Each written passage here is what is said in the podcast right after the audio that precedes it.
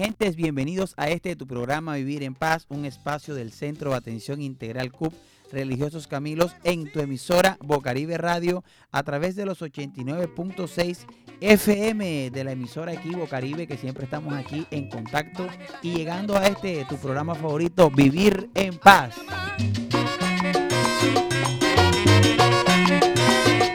Bueno, y como es de costumbre eh, en Vivir en Paz, como siempre trayendo temas de interés común para toda la comunidad, es un honor para nosotros poder compartir cada jueves con ustedes en estos micrófonos para poder llevarle una información muy chévere, muy educativa, pero sobre todo que genere la reflexión, el pensamiento para que todos y todas nos podamos educar de la mejor manera y a través de la radio, que es un espacio muy chévere. Recordamos que este programa está auspiciado por el Centro de Atención Integral CUP Religiosos Camilos de la Universidad de la Costa, ubicado en el barrio La Paz, carrera 13, número 10476. Y como siempre, aquí estamos bajo la dirección de Walter Hernández en el máster de sonido de nuestra hermosa Low Frequency, ahí con la mejor programación musical. Y aquí en la mesa de trabajo, pues me acompañan eh, dos hermosas psicólogas, una de Maicao, la otra de aquí de Barranquilla. Hoy que está cumpliendo, oiga, colóquenme una canción de, de Barranquilla. Se me había olvidado que hoy está eh, cumpliendo años Barranquilla. Y le damos enseguida la más cordial bienvenida a nuestra querida Ani. Ani, bienvenida a Vivir en Paz. Hola Alex, muchas gracias. Muy bien emocionada cada jueves y encantada de estar aquí acompañándolos en nuestro programa Vivir en Paz. Quiero enviarle un saludo a todos los oyentes y a todo el equipo que nos acompaña el día de hoy. Bueno, este, Ani, oye, ¿usted es barranquillera barranquillera? Claro que sí. Más barranquillera que qué, a ver, dígame. No, esta no es barranquillera, ¿ah? Sí. Más barranquillera que el carnaval, más barranquillera que, que la butifarra, más barranquillera que el barrio abajo. Bueno, y también saludamos a nuestra querida Juliet. Bienvenida Juliet aquí a Vivir en Paz. ¿Cómo está hoy en el día de hoy? Hola Alex, muy, muy bien. Buenas tardes para todos ustedes también para nuestra mesa de trabajo y para todos nuestros oyentes que sintonizan Bocaribe Radio por medio de los 89.6 FM. Los que escuchan a través de nuestro sitio web www.bocaribe.net, hoy con música tono, les traemos como siempre un muy interesante tema que nos dará mucho de qué hablar. Bueno, sí, eh, en, el, tema de hoy para los barranquilleros, pues para los barranquilleros, la gente que se siente... Voy a dar un dato de Barranquilla. Hoy debimos haber hecho un programa sobre Barranquilla, pero bueno.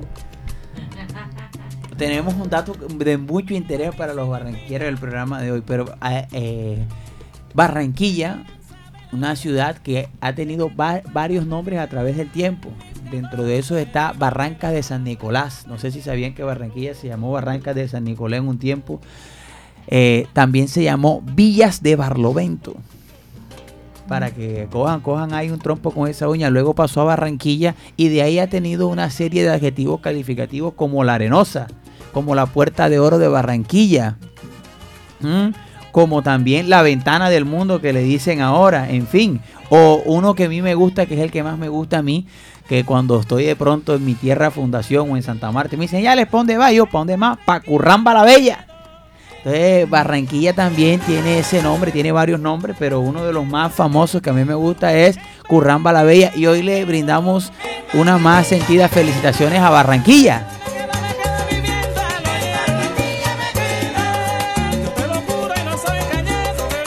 Bueno, eh, y ya entrando en materia, ya que no vamos a hablar de Barranquilla, hablemos de un tema muy interesante para los barranquilleros, yo creo que para toda eh, la, sociedad en común, y es el tema de eh, los problemas sexuales que pueden tener entre parejas. ¿Cuáles son esos problemas más frecuentes sexuales que se presentan entre las parejas que pueden generar de pronto inconvenientes, que pueden generar eh, algunas situaciones digamos que, puedan hacer que se cause hasta una ruptura amorosa. A ver, ¿ustedes qué opinan de este tema que tenemos en el día de hoy que está asociado como a los problemas sexuales de pareja? Así es, Alex. Sin duda alguna, este tema es muy importante y aún se considera un tabú. Pues en la comunidad encontramos diferentes mitos acerca de este tema, por lo cual es muy importante que nos informemos bien. Así es, Ani, y estamos aquí para educar e informar acerca de este tema que son situaciones cotidianas. Y no está de más entender cómo puede afectar una relación de pareja. Bueno, en realidad el tema, cuando se habla del tema de la sexualidad, eh, es un tema que genera muchos tabús, que genera muchos miedos, hay muchos estigmas, muchos estereotipos, muchos prejuicios cuando se habla de, sexualidad. Pero fíjate que aquí hoy vamos a hablar un poco es de la sexualidad en pareja y cómo esta, cuando en realidad eh, se presentan estos problemas, cómo se puede ir mejorando. Eh, vamos a tener también la opinión de una experta que hizo unas investigaciones asociadas a, este, a este tipo de temas, pero es importante que las personas también abran un poco su mente, porque una de las cosas eh, en la literatura que encontramos y es que la mayoría de los problemas que se presentan en pareja porque no se habla de ese tema con la pareja. Entonces, eso es algo que hoy vamos a poner en tela de juicio, así que desde ya le vamos invitando a que, oiga, llame a su pareja, llame a su novio, llame a su esposo, dígale, hey, mija, mi amor, mami, mi vida, mi cielo, mi pupuchurra, sintoniza Bocaribe Radio 89.6 FM porque el tema de hoy va a ser sobre las parejas. Entonces, eh, escuchemos a ver el, en el programa de hoy qué frase tenemos para el día de hoy. A ver, ¿cuál de las dos me ayuda con la frase que tenemos para el día de hoy o las frases? Tenemos dos frases. Una de ellas es que a nivel emocional la sexualidad genera vínculos con la pareja cuando éste se desarrolla en un ambiente sano. repita, repita, repita la frase. A nivel emocional, la sexualidad genera vínculos con la pareja cuando éste se desarrolla en un ambiente sano. Oiga, fíjese qué interesante esa frase que acabamos de, de escuchar. ¿Qué usted qué opina? ¿Usted qué opina? Diga usted misma. ¿Usted tiene vínculos sanos con su pareja? Claro que sí, es que realmente, como usted lo estaba diciendo, siempre y en muchos de los discursos que pudimos escuchar cuando estábamos haciendo las entrevistas, hablaban de la confianza y la comunicación con la pareja. Entonces, esto más que todo eh, es como que haya mucha más confianza y mucha más comunicación para que puedan entenderse mucho más en el acto sexual, me imagino. Ok, bueno, fíjate qué interesante. A ver, Juliet. Bueno, Alex, tenemos otra frase. Muchos de los problemas sexuales de las parejas surgen por las dificultades para discutir sobre el tema, justo de lo que nos estabas hablando, problemas de comunicación, Alex. Y creo que es uno de, de los problemas que más se ven evidenciados. No solamente lo hemos vivido nosotros en algún momento, sino creo que todas las personas en algún momento han tenido problemas sexuales eh, de, pareja y es porque hay una falta de comunicación, hay una ruptura, una falta de confianza para poder llegar a esto. Sí, eh, en muchos de los casos sucede que eh, a veces el hombre se cree el mejor amante del mundo se cree el, chacho de la película cuando tiene intimidad con su pareja y la pareja en realidad lo que está sintiendo, lo que está teniendo, eh, es algo que no, lo, que no la satisface. Y pues desde ahí comienzan, desde las creencias que cada uno tiene frente a lo que es la intimidad. Y entonces a veces esta no es capaz de decirle a la pareja, oye, mira, eh, en estos momentos no me siento cómoda con esto que estás haciendo, o no me gusta este tipo de práctica, o siento que lo que estás haciendo como lo estás haciendo no me gusta. No, simplemente esto se convierte como en algo que está ahí y llega un momento a otro en el que estallan. Y hay por ahí también el camino, porque como dicen por ahí, si no me lo hacen por aquí, por acá me lo hacen más bacano, aparecen las infidelidades en todos estos procesos. Entonces, yo diría que estas situaciones que se presentan en, este tipo de, problemas eh, eh, con la pareja cuando se dan a nivel sexual, pues mucho de su origen está asociado al tema de la, de la poca comunicación que hay frente a esto. Se hablan de temas económicos, se hablan de temas de, todo tipo, de, que, de los niños, se habla, pero a veces cuando toca hablar de estos temas pareciese que fuese algo como si fuese pecado cuando lo hablas con tu pareja.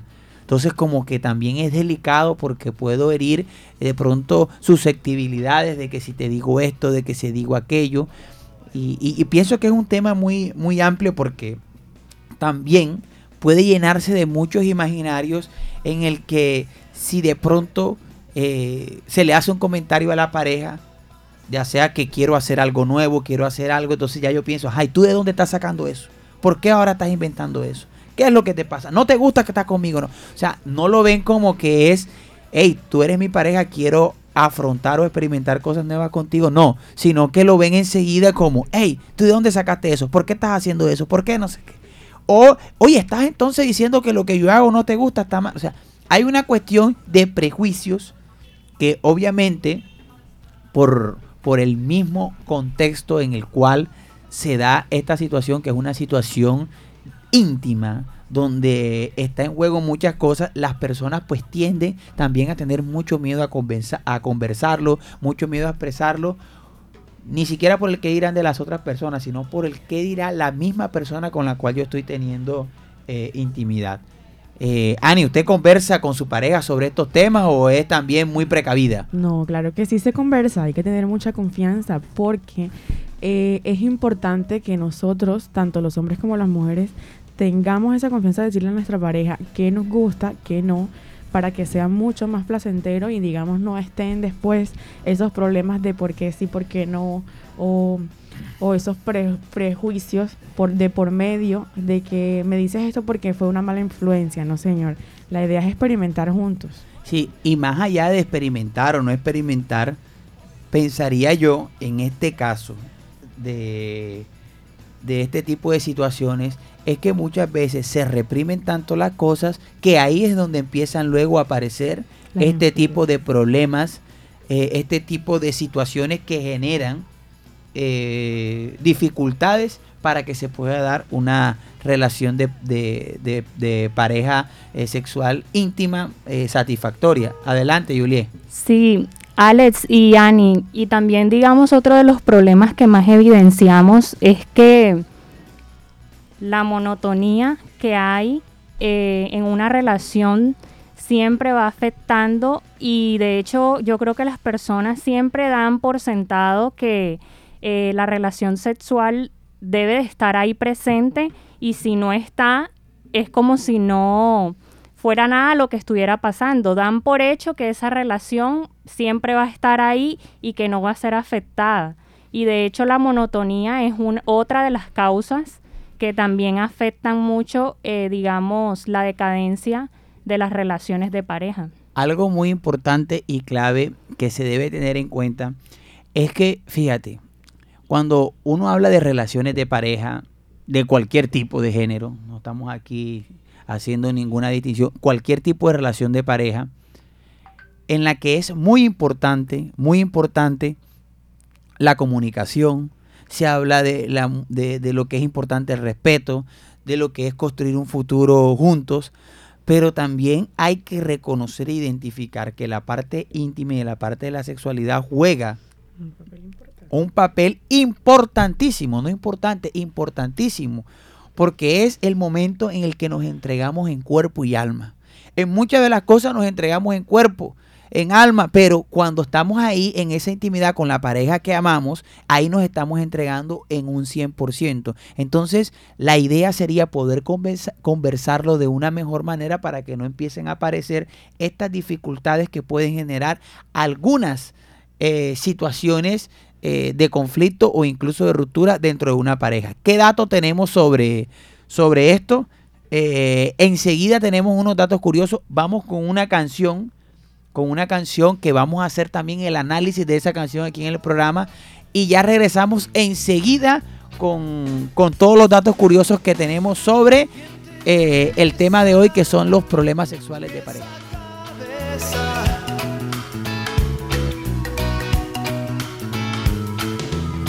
¿Quién te hará el café por la mañana?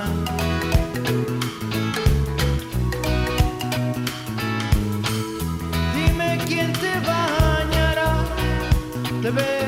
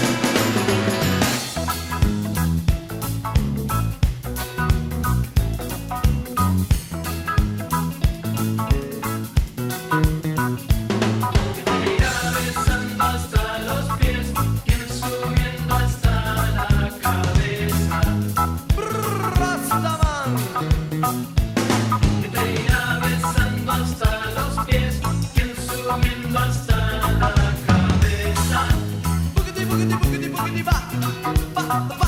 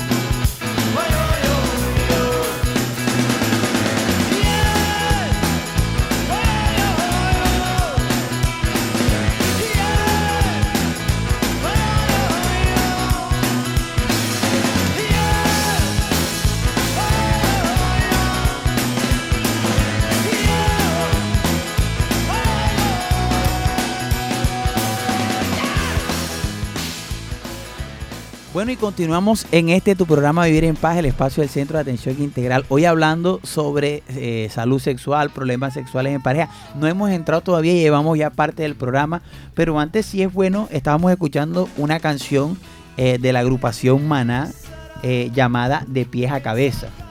¿Te das cuenta? Una canción que invita a que a nivel de la sexualidad exploremos mucho más allá de la simple genitalidad.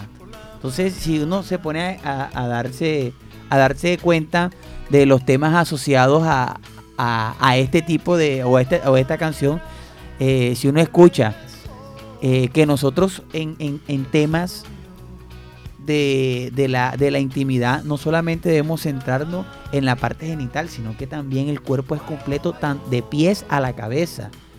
La- a- como dice por ahí, besarle hasta la sombra a la persona es muy importante para poder tener nosotros la claridad de que haya un buen proceso eh, de satisfacción en todo esto. Pero bueno, a ver, Ani, cuéntame cuáles son estos problemas eh, o, o qué datos curiosos tenemos sobre los problemas sexuales que se presentan entre parejas. Bueno, uno de los datos que encontramos es que en América Latina se ha reportado cifras de trastornos de funcionamiento sexual femenino.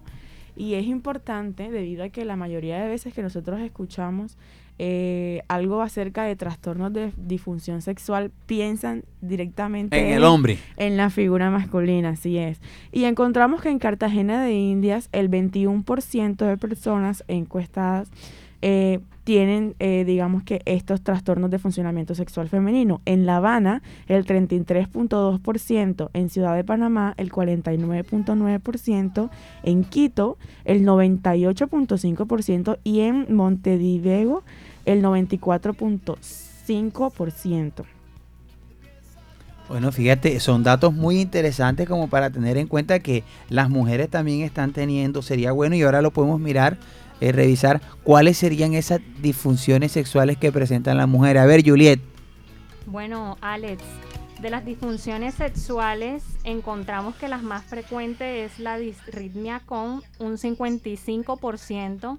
La disritmia se trata del ritmo acelerado, el ritmo cardíaco. Oiga, repítame, repítame eso, es, ese dato que está interesante. Vamos con calma, otra vez. Bueno, dentro de las disfunciones sexuales que más encontramos, pero masculinas, encontramos la disritmia, que es el ritmo cardíaco acelerado. En un 55.3% se presentan la eyaculación precoz en un 42.5% y el deseo sexual hipoactivo, que es la falta de deseo sexual, en un 30.5%, mientras que la aversión al sexo no se encuentra ninguno. Oye, fíjate, pareciese que no, pero que no, que los hombres no tienen deseos, eh, que tienen disminución, no tienen disminución del deseo sexual. Y sí, fíjate, Es también aquí, aquí es, es uno de los mitos que podríamos nosotros empezar a aclarar. Bueno, nosotros tenemos también eh, una experta que ha realizado ciertas investigaciones en esto, es la psicóloga eh, que tiene un máster en neurociencias básicas eh, de la Universidad de Valencia, España. Además es profesora asociada en la Universidad del Bosque y actualmente pues también hace sus aportes eh, en una instancia postdoctoral en la Universidad de la Costa y ella ha realizado unas investigaciones sobre las disfunciones sexuales. Entonces escuchemos un poquitico eh, qué nos tiene para decir dentro de su investigación la, la profesora para escucharla y que digamos podamos tener una, una visión un poco más eh, científica eh, sobre la profesora. Oiga, le voy a decir algo. La profesora es, como prima mía porque tiene el mi, mi- mi mismo apellido. Se llama la profesora Milena Vázquez. Entonces, escuchemos a la profesora quien nos va a dar, digamos, como una visión un poco eh, sobre estas temáticas asociadas a las disfunciones sexuales en pareja. Hola, buen día, muchas gracias por la invitación. Un saludo muy especial a todas las personas que escuchan el programa Vivir en Paz y a toda la audiencia de Bucaribe Radio. Eh, no es desde la parte clínica, yo no soy eh, clínica o sexóloga, que son las personas, eh, los profesionales expertos en la, parte clínica de la sexualidad y de las disfunciones, de la evaluación, el tratamiento de las disfunciones sexuales. Eh, yo soy investigadora, tengo un doctorado en neurociencias y mi trabajo es básicamente utilizar herramientas desde la neurociencia y el conocimiento que tenemos del cerebro mm, para aplicarlo a la comprensión de la sexualidad humana. Esta es una de las líneas de investigación en la que yo trabajo. Sin embargo, pues puedo mencionar que las disfunciones sexuales eh, pues se clasifican, digamos, de acuerdo eh, a quién afecta en la pareja, ¿cierto? Si son femeninas o son masculinas. En las mujeres pues suelen haber trastornos como el vaginismo, la dispareunia, la anorgasmia y en los hombres pues conocemos nosotros frecuentemente eh, la eh, eyaculación precoz, la eyaculación retardada, ¿cierto? Eh, y pues más allá de una categoría diagnóstica, digamos, de las disfunciones, es cómo los hombres y mujeres vivimos las fases de, eh, de la relación sexual eh, en pareja, ¿cierto? Entonces, ¿en dónde están las dificultades que tenemos para tener una sexualidad satisfactoria, ¿cierto? Entonces, puede ser en la parte afectiva, pero puede ser también propiamente en la parte sexual, en la parte del encuentro sexual, en donde podemos tener eh, dificultades en, en, la fase del deseo sexual como tal, ¿cierto? No nos apetece, no nos motiva un encuentro sexual, o puede ser que nos motive, pero eh, cuando ya estamos en ese, en ese encuentro, pues la excitación es baja o la excitación aumenta, pero por alguna razón se disminuye y se pierde, por ejemplo, eh, la, excita, la lubricación en el caso de las mujeres o se pierde la erección en el caso de los hombres. Entonces, esto es lo que es más importante, ver, digamos, como en las fases de una relación sexual o de la actividad sexual en una pareja, pues dónde están esas dificultades. Normalmente no es tan fácil ver en cuál, porque muchas veces... Eh, ocurre en todas las fases y esto es lo que nosotros eh, trabajamos, digamos, de forma integral. Ver cuál es la base que lleva a que hayan fallas en el deseo sexual o posteriormente en la excitación sexual, ¿cierto? Que son como esas eh, características típicas de, un, eh, de la actividad sexual humana. ¿no?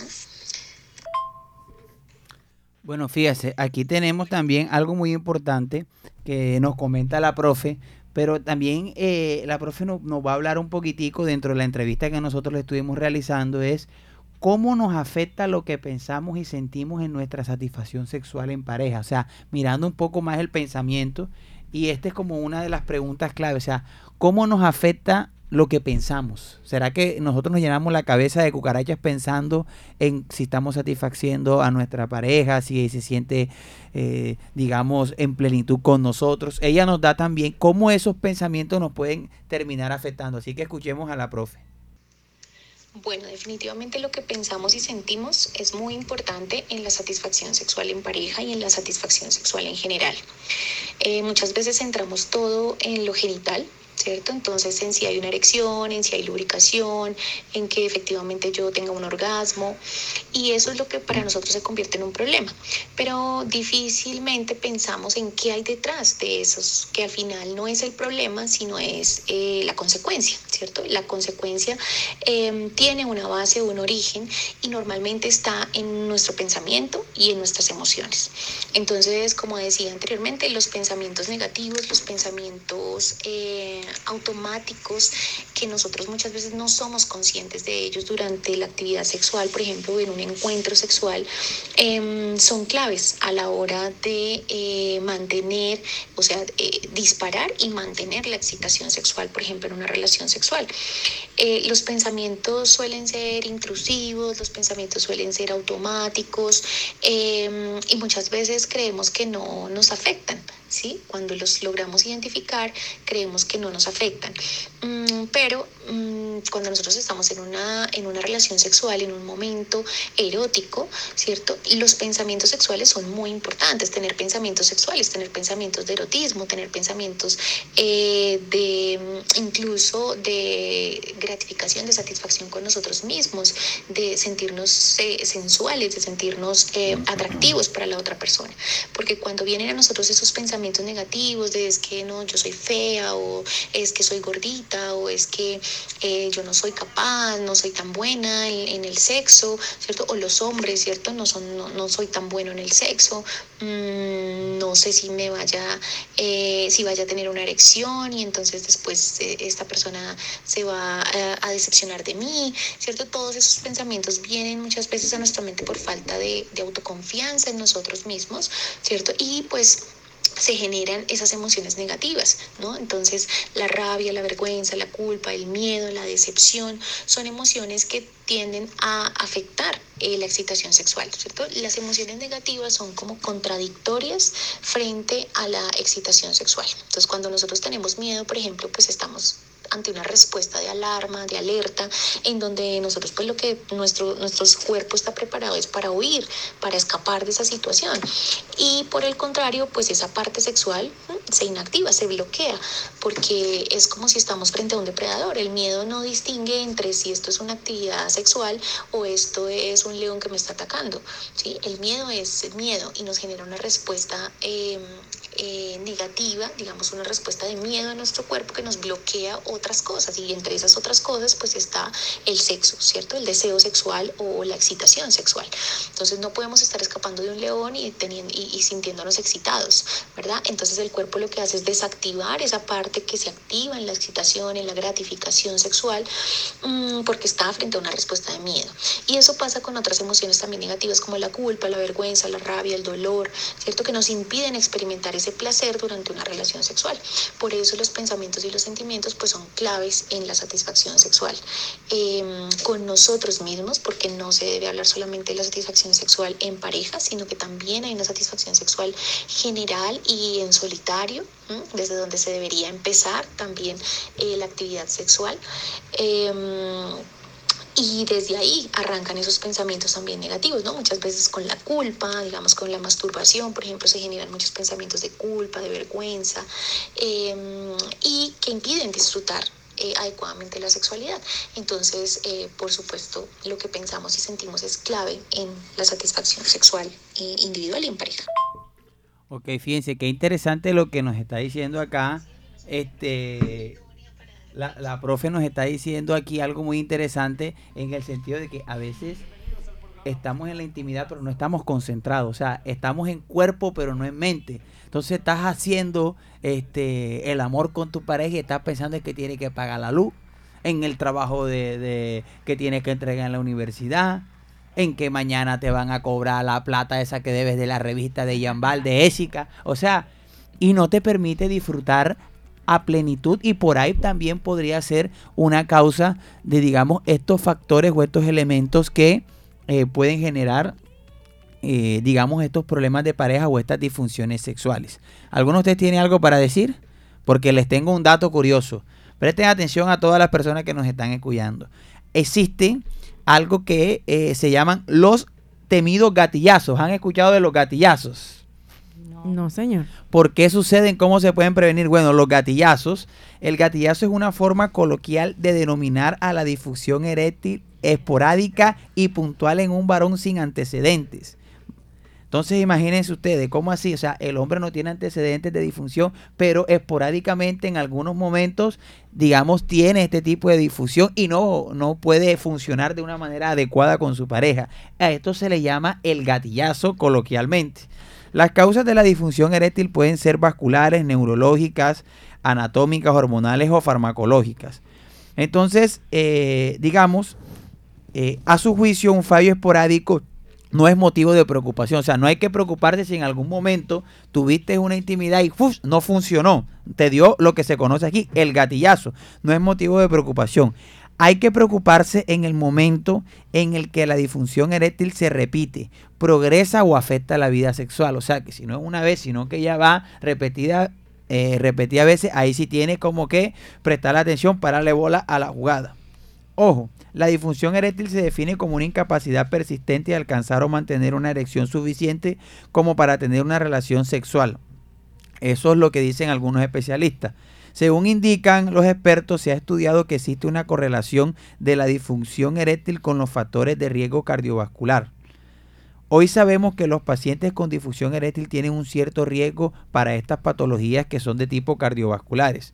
Entonces, eh, digamos, eh, se recomienda que para las personas puedan eh, evitar este tipo de situaciones, pues tengan una dieta sana, que no sea con muchas grasas, eh, que coman muchas frutas, muchas verduras, así como tratar de evitar el sobrepeso. El sobrepeso también puede convertirse en una condición que pueda hacer que tengas algún tipo eh, de disfunción eh, eréctil. Entonces, este tipo del gatillazo, pues fíjense ustedes, también puede ocurrir de cierta manera porque se presenta, digamos, una preocupación del hombre por la satisfacción de la mujer.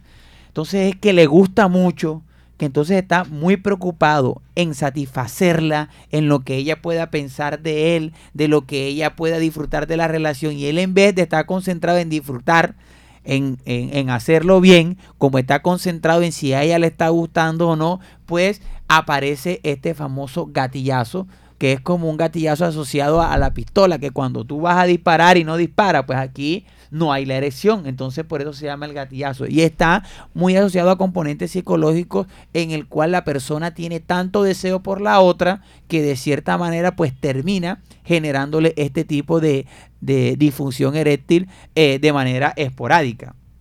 Lo más importante en este tipo de casos es calmarse, relajarse, tratar de ver de qué manera puede solucionar esa situación en el sentido de que, de que piense, escuchar música y en este caso la pareja juega un papel fundamental.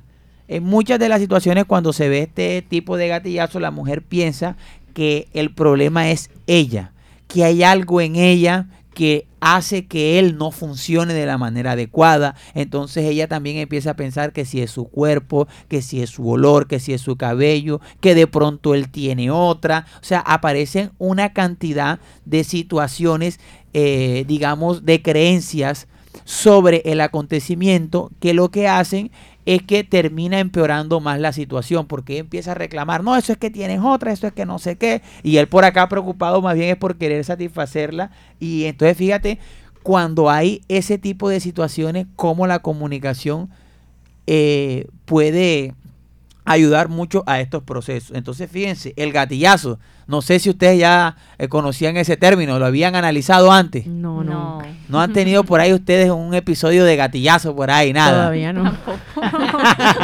Oiga, vamos con musiquita y enseguida regresamos porque tenemos otros datos curiosos.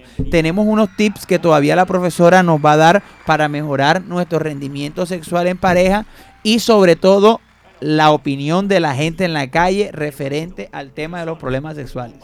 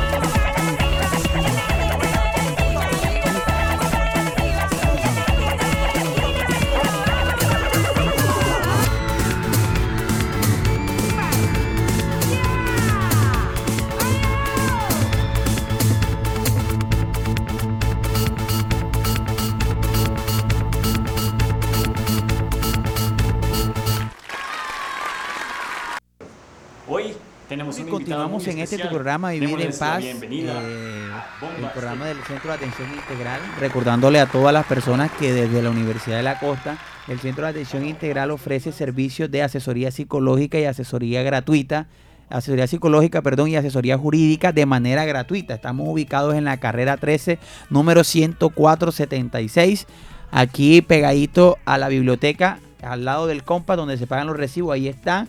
Toque la puerta que con mucho gusto eh, lo atenderemos aquí a todos ustedes. Bueno, y hoy estamos con Ani y Juliet. ¿Cómo están? ¿Cómo se sienten en el tema? Al- ¿Algún aporte que quieran hacer respecto a este tema de los problemas sexuales en pareja? Bien, estamos aprendiendo mucho. Sin embargo, a mí me gustaría eh, aclarar algunos términos que fueron mencionados, pero que tal vez no sean de mucho, o sea, no sean muy cotidianos de escuchar. Por ejemplo, el vaginismo, que es una de la disfunción sexual femenina, que se trata acerca de un espasmo de los músculos que rodean la vagina. Esto realmente ocurre en contra de la voluntad de la persona, es involuntario. Y eh, esto impide como tal que se haga el acto sexual, que haya penetración. Y está también el otro que se llama dispareunia. Este se trata acerca del dolor genital que ocurre, es persistente y ocurre antes, durante o eh, después del coito.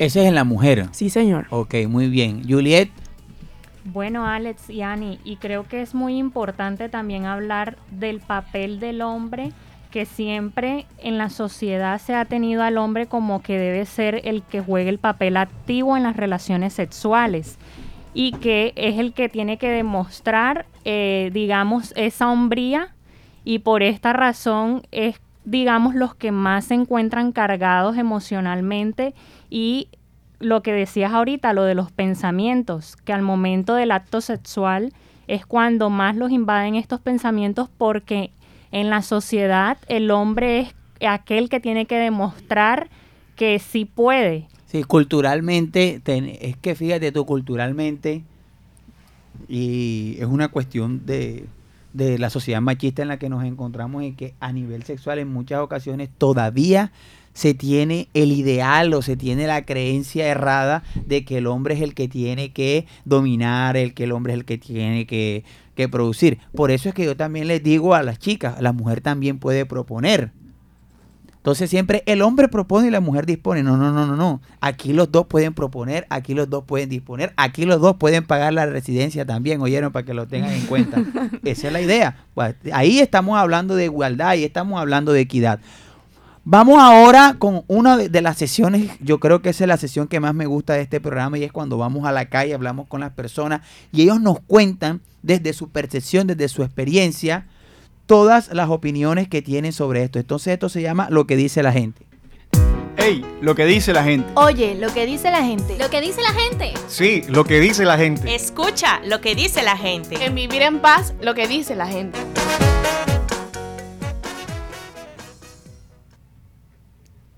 Buenas, mi nombre es Dylan, vivo en el barrio La Paz.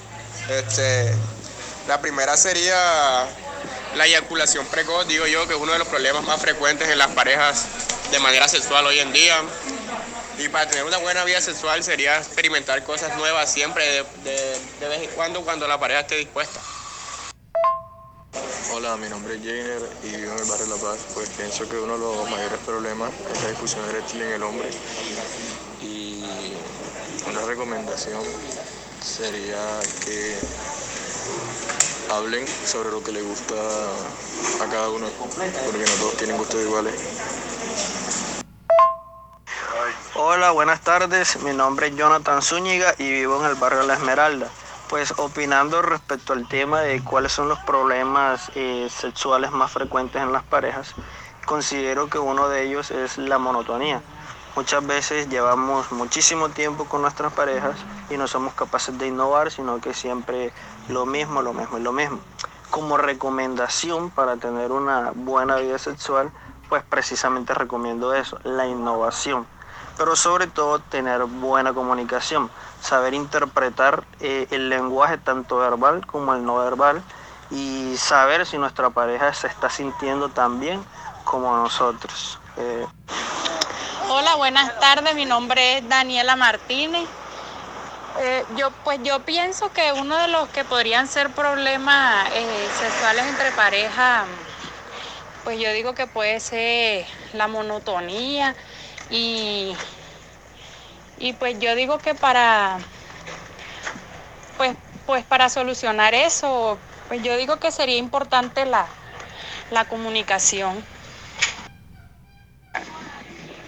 Buenas tardes, yo soy David Rodríguez y yo creo que los problemas que se presentan dentro de, de las parejas debido al sexo es que no, les, no se permiten conocerse a sí mismos y no se permiten aceptarse como, como cualquier pareja debería aceptarse, porque más allá de- del sexo, pues eh, el amor es, un, es una virtud que juega un papel muy importante dentro de una relación amorosa. Mi nombre es Esteban Ortega, vivo en el barrio de La Paz. A la pregunta cuáles son los problemas sexuales de pareja más frecuentes respondo que la comunicación. La comunicación es algo muy importante para tener una buena intimidad, ya que si las cosas no se comunican, no se hablan antes de hacer, van a haber, va a haber una mala conexión. ¿Qué recomienda usted para tener una buena vida sexual con su pareja?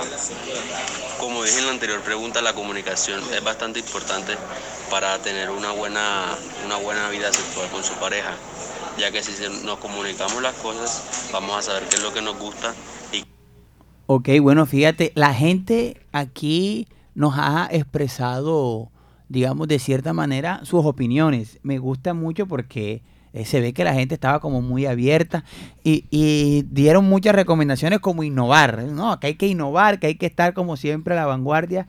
Entonces, eh, dentro de las recomendaciones, pues yo les tengo aquí ocho recomendaciones eh, que se dan para tener una vida sexual plena con la pareja. Dentro de la primera, pues obviamente está la número uno, cuidar la salud. Para unas relaciones sexuales satisfactorias es importante este, la ausencia de cansancio y de estrés, así como de problemas médicos. Por eso es que es importante eh, que nosotros mantengamos haciendo ejercicio físico, que mantengamos comiendo este, muy bien.